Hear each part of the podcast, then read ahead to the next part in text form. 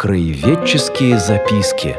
Совместный проект Иркутского областного краеведческого музея и Иркутского радиоканала.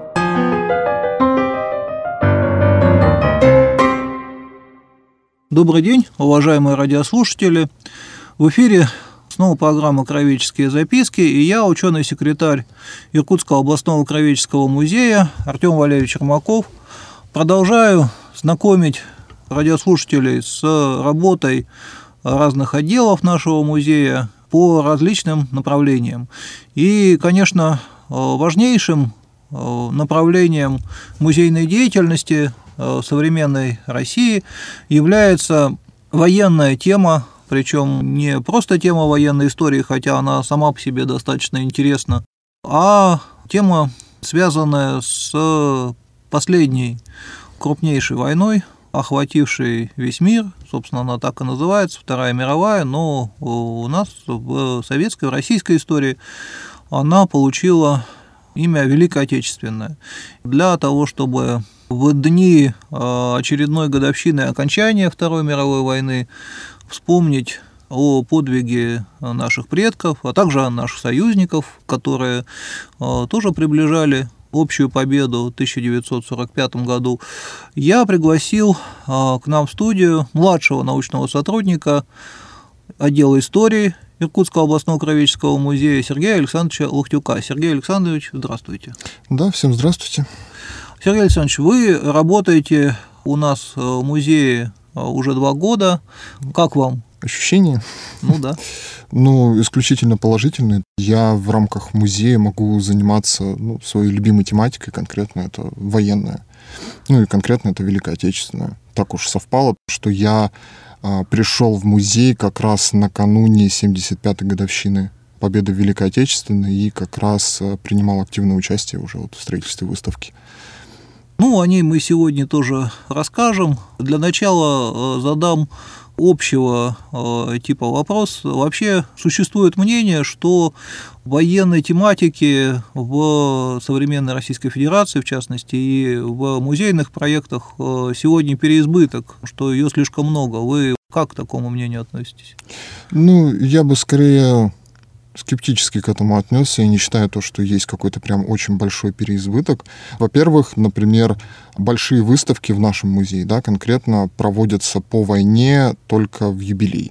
Во-вторых, военно-патриотическое воспитание, оно в любом случае всегда должно вестись, ну, очевидно, оно будет вестись в теме Великой Отечественной войны, потому что, ну, иначе совершенно никак невозможно не коснуться этой тематики, поэтому тут переизбытка, я думаю, нет. Но, опять же, нужно быть в этом плане осторожным, потому что молодое поколение, оно так может остро реагировать важно как бы соблюдать некую такую золотую середину. Да, интересно. Ну и кроме того, э, конечно же, еще раз повторю, военная тематика, она даже и по Второй мировой не исчерпывается только юбилеями ну, конечно. победных. Да. да, вот сейчас э, в 76-ю, получается, годовщину э, окончания Второй мировой в дни капитуляции Японии. Давайте мы несколько нетрадиционно начнем. А что у нас на эту тему? Ведь э, Сибирь была в значительной степени развернута фронтом на восток. Ее бедствия Великой Отечественной войны только в виде убыли населения коснулись. Она не была под оккупацией, не была при фронтовой территории, не подвергалась бомбардировкам, но вот угрозу с востока ощущала достаточно остро. Музей как-то последние годы э, освещает эту тематику? Год назад на а, очередную годовщину окончания Второй мировой войны была представлена электронная выставка, называлась она «Восточный фронт». Выставка имела именно такой региональный подтекст о том, каким образом Иркутская область поучаствовала а, в довольно известной советско-японской войне 1945 года. Тем не менее, здесь возникает довольно большое количество сложностей конкретно вот с этой войной. То есть, если, например, по Великой Отечественной, мы четко знаем, что у нас, например, 200 тысяч человек из области ушло на фронт, примерно половина, а, то есть, ну, это где-то 85-90 тысяч, не вернулось. Подсчет там ведется довольно просто. Берутся списки из военкоматов, они суммируются, и, соответственно, получается определенная сумма, которая просто ушла вот на фронт. А если говорить о советско-японской, то здесь все очень сложно. До сих пор конкретных цифр о количестве иркутян, которые участвовали в советско-японской войне, ее ну, просто нет. Потому что это нужно вот буквально поименно каждого высчитывать и смотреть, в каком подразделении он служил, и было ли это подразделение на фронте в Манчжурии. Также в музейных коллекциях а, присутствует довольно большое количество материалов тоже по советско-японской войне, то есть это в том числе и японское вооружение, это и советское вооружение, причем ну, старых образцов, потому что Восточный фронт, он был такой, конечно, периферией а, во время а, Второй мировой войны. И, соответственно, там старое снаряжение, оно очень сильно сохранилось. Ну и, конечно, скажем так, изюминкой вообще в целом коллекции это все данные по героям Советского Союза, уроженцам или жителям Иркутской области, которые участвовали в Советско-японской войне. Наверное, самый известный участник Афанасий Павлович Белобородов, да. который командовал одной из армий и был первым комендантом Харбина. И парад принимал в Харбине. Третий парад Победы. Да, э, я э, надеюсь, его, по крайней мере, в интернете достаточно доступные мемуары по-моему, бросок на Харбин они называются. Да, да. Если кто-то не читал то сейчас э, есть возможность э, прочесть, потому что они гораздо живее написаны, содержат больше биографических э, подробностей, в том числе о детстве Афанасия Павловича, еще вот первая книга про Великую Отечественную написана, видимо, с очень большой осторожностью и с вмешательством редактуры, а вот здесь да. про японский фронт говорилось гораздо более свободно, и он туда уже меньше опасаясь редакторов смог добавить больше интересных подробностей. По Белобородову у нас в музее что есть, что мы можем показать? Есть коллекция очень хороших фотографий а, с парада в Харбине, как раз там, где он принимал. Ну и вообще в целом, вот, э, скажем так, э, харбинская коллекция имеется вот этих фотографий, там, если не ошибаюсь, 20-25 кадров, тоже с участием а, Афанасия Павлантьевича. А, Но ну, это в основном именно документальные, то есть каких-то прям вещественных вот таких артефактов их не особо много, к сожалению. Но это то, что связано именно с японским периодом, так-то белобородовских да. вещей. Белобородовских, конечно, много. То есть это и у нас в основной экспозиции Бекеша Белобородова, его планшет, копии его наград также имеются. Части наградных листов, копии тоже имеются. То есть это заверенные копии из Центрального архива Министерства обороны. А, то есть ну, документов и вещей очень много по Белобородову. А, большое спасибо. Сейчас мы прервемся на анонсы и рекламу других музейных мероприятий, а потом а, продолжим нашу беседу.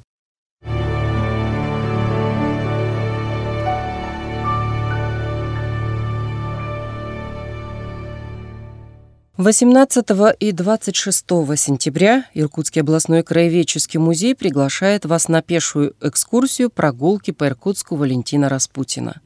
Перед началом экскурсии участники посмотрят экспозицию о жизни и творчестве писателя в музее Распутина. Затем отправятся по местам Иркутска, связанным с Валентином Распутиным. Начало в 11 часов. Место сбора у музея Валентина Распутина, улица Свердлова, 20. На все музейные экскурсии необходима предварительная запись по телефонам 33 62 30 или Viber WhatsApp 8 924 290 30 35 25 98 25.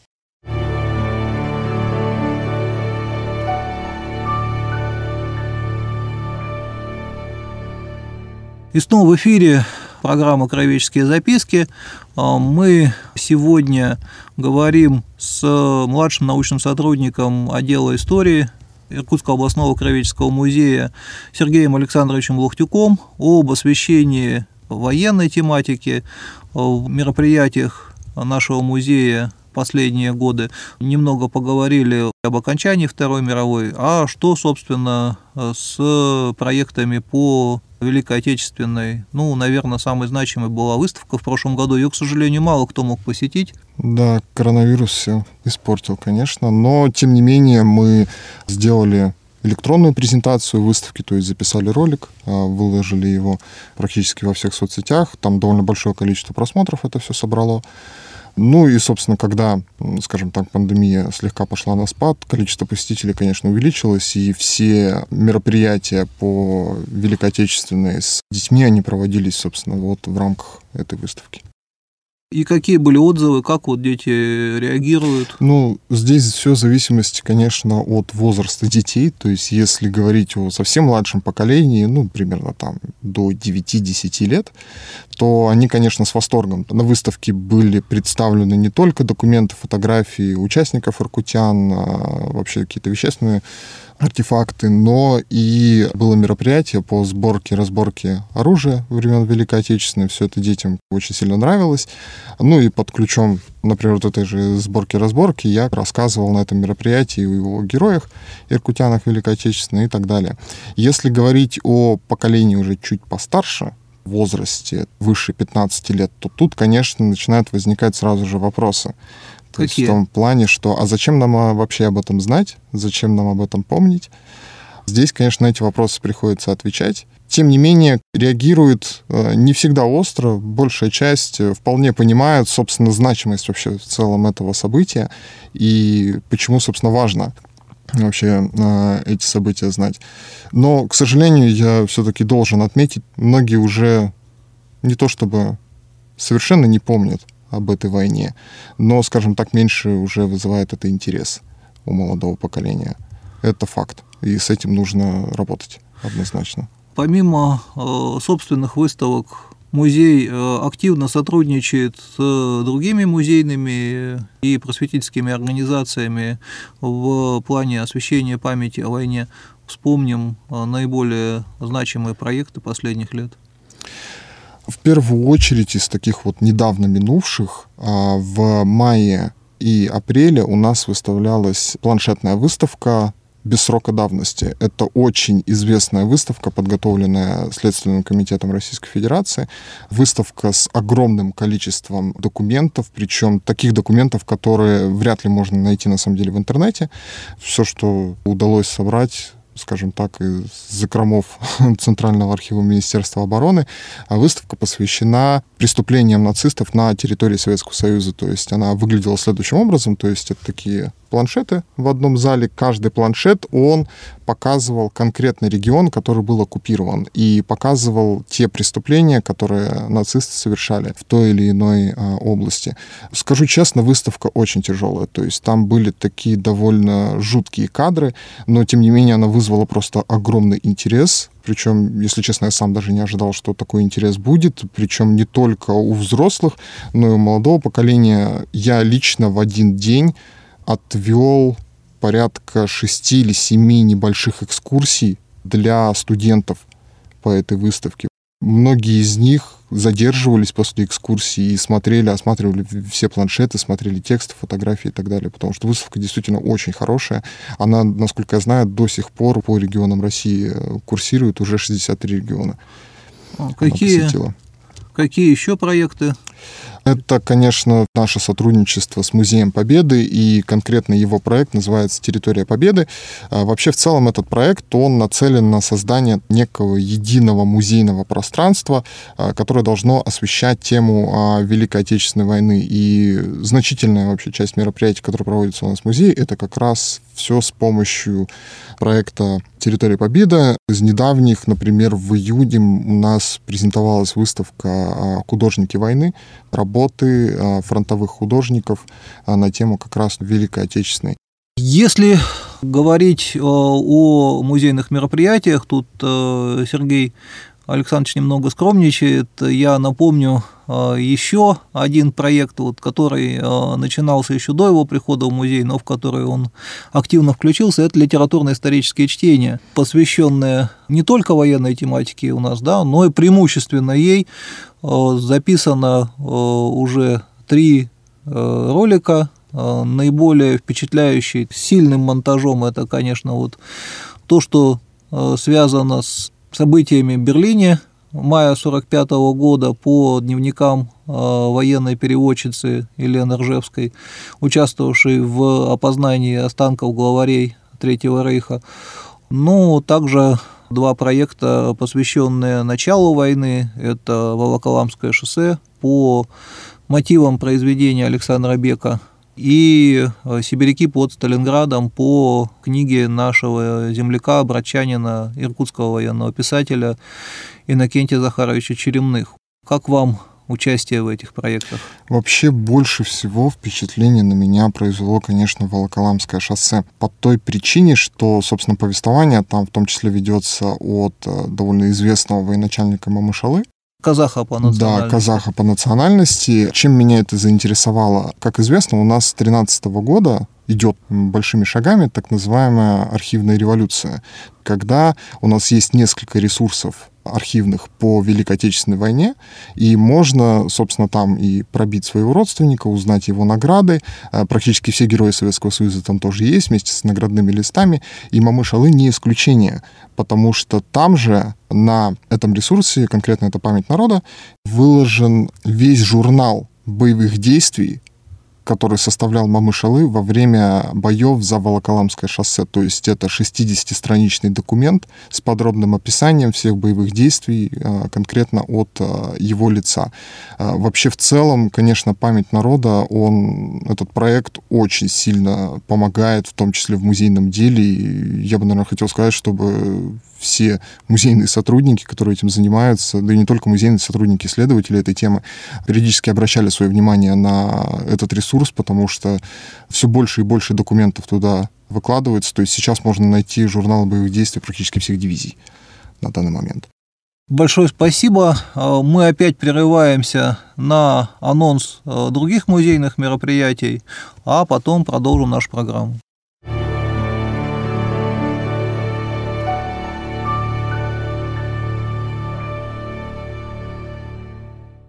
С 16 сентября в музейной студии Иркутского областного краеведческого музея начинает работу уникальный выставочный проект Хабаровского краевого музея имени Градекова «Ковры Преамурья», в которую вошли коллекции семи музеев Дальнего Востока.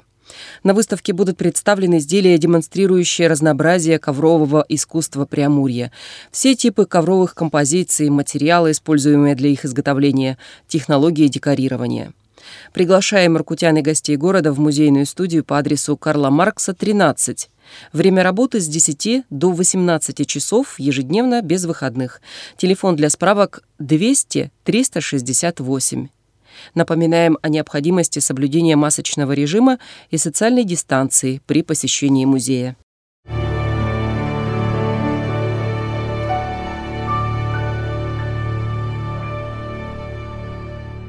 Итак, э, мы продолжаем нашу программу «Кровеческие записки».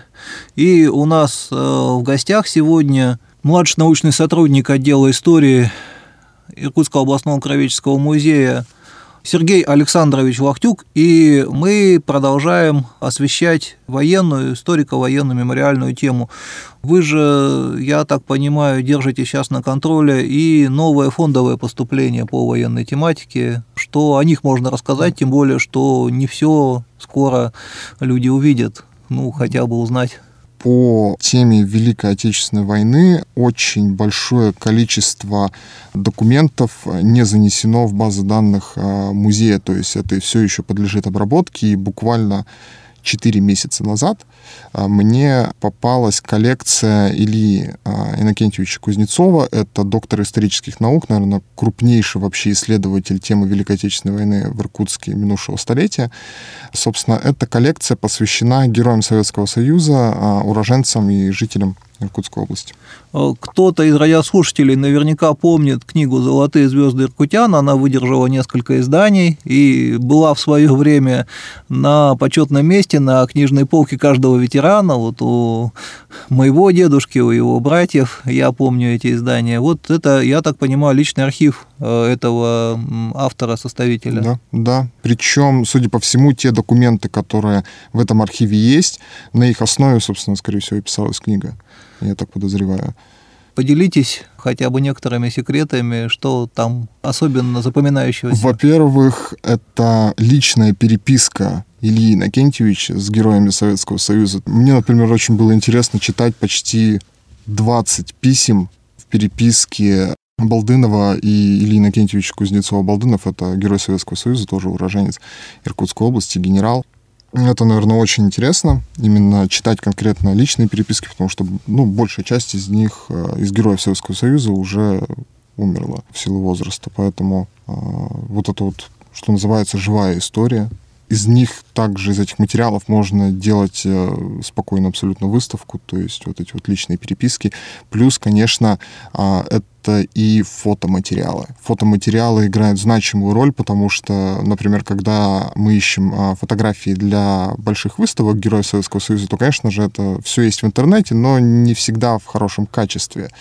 В этом архиве на каждого Героя Советского Союза есть э, присланные ими самими а, Илье Иннокентьевичу фотографии а, свои же в очень хорошем качестве, и это, конечно, все очень поможет в будущих выставках. И, скорее всего, уже в ближайшее время часть из этих материалов а, будет так или иначе презентоваться.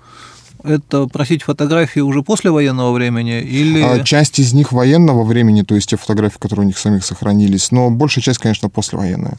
То а. есть уже в мундирах со звездами такими, какими мы их еще некоторых успели запомнить. Да, которых успели еще запомнить. Но многие из них после войны уже в Иркутской области не жили, то есть многие разъехались по другим. Это, конечно, просто огромный труд Ильи Иннокентьевича, то, что он собрал буквально их всех, нашел. Причем там ведь переписка-то не только с ними, там и с родственниками, то есть там буквально в переписке читаешь то, что вот, пожалуйста, скажите, какой адрес, где он сейчас проживает, что с ним вообще случилось и так далее поиск героев привел к тому, что человек сам в каком-то смысле стал э, да, героем. это буквально легенда в военной истории, в изучении военной истории в Иркутской области. Это главная фигура.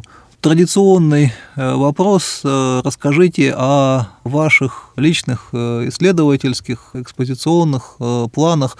Может быть, что-то еще а, не записаны ни в какие документы, но а, какие аспекты военной тематики вы бы хотели осветить а, в ближайшие годы?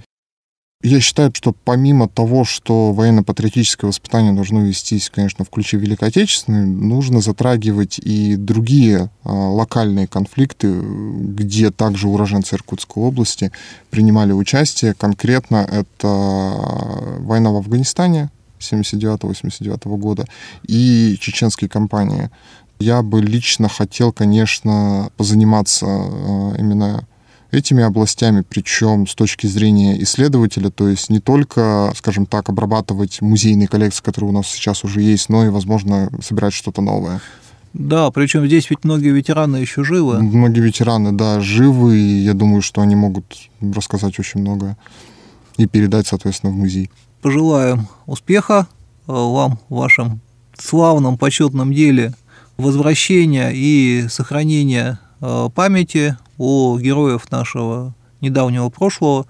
Э, напомню, что в гостях у программы «Кровеческие записки» сегодня был младший научный сотрудник отдела истории Сергей Александрович Э, кстати, на всякий случай напомните э, телефон, координаты вашего отдела. Отдел истории находится на улице Карла Маркса 2, э, телефон 33 34 49.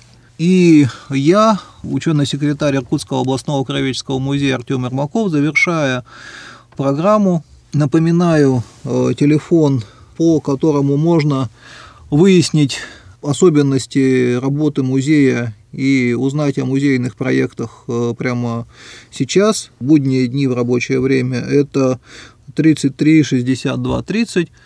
Также информацию ищите на нашем сайте www.museum-irkutsk.ru и в социальных сетях.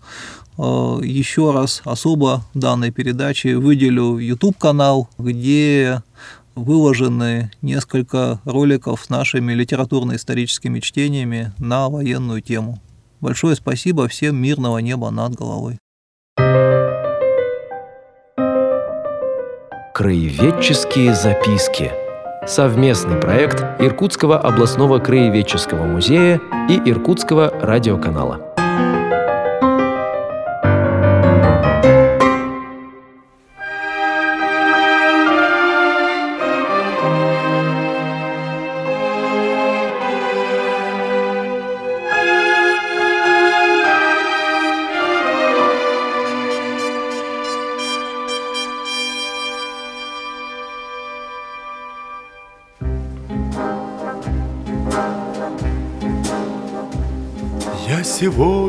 До зари встану, По широкому пройду полю, Что-то с памятью моей стало, Все, что было не со мной, помню, Бьют дождинки по щекам впалым, Для вселенной двадцать лет мало Даже не был я знаком с парнем Обещавшим я вернусь, мама.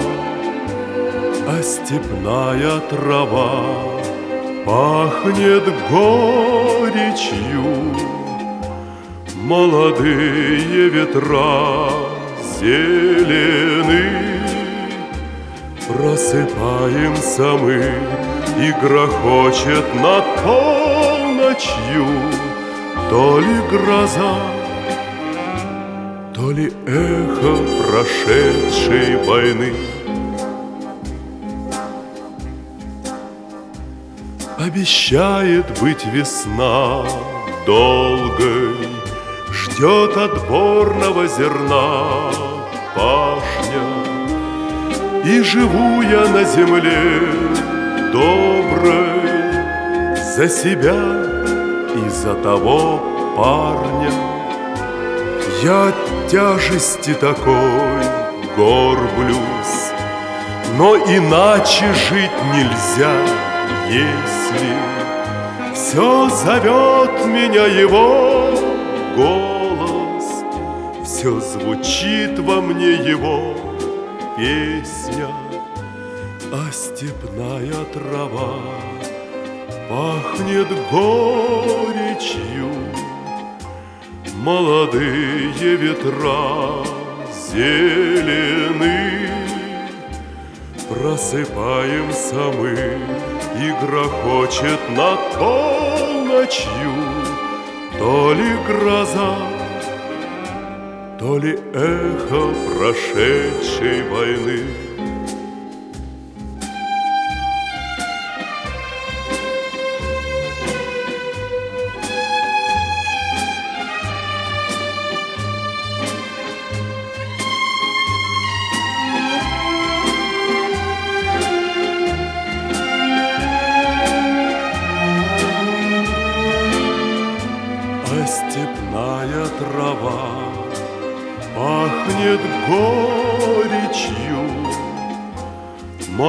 Ветра зелены.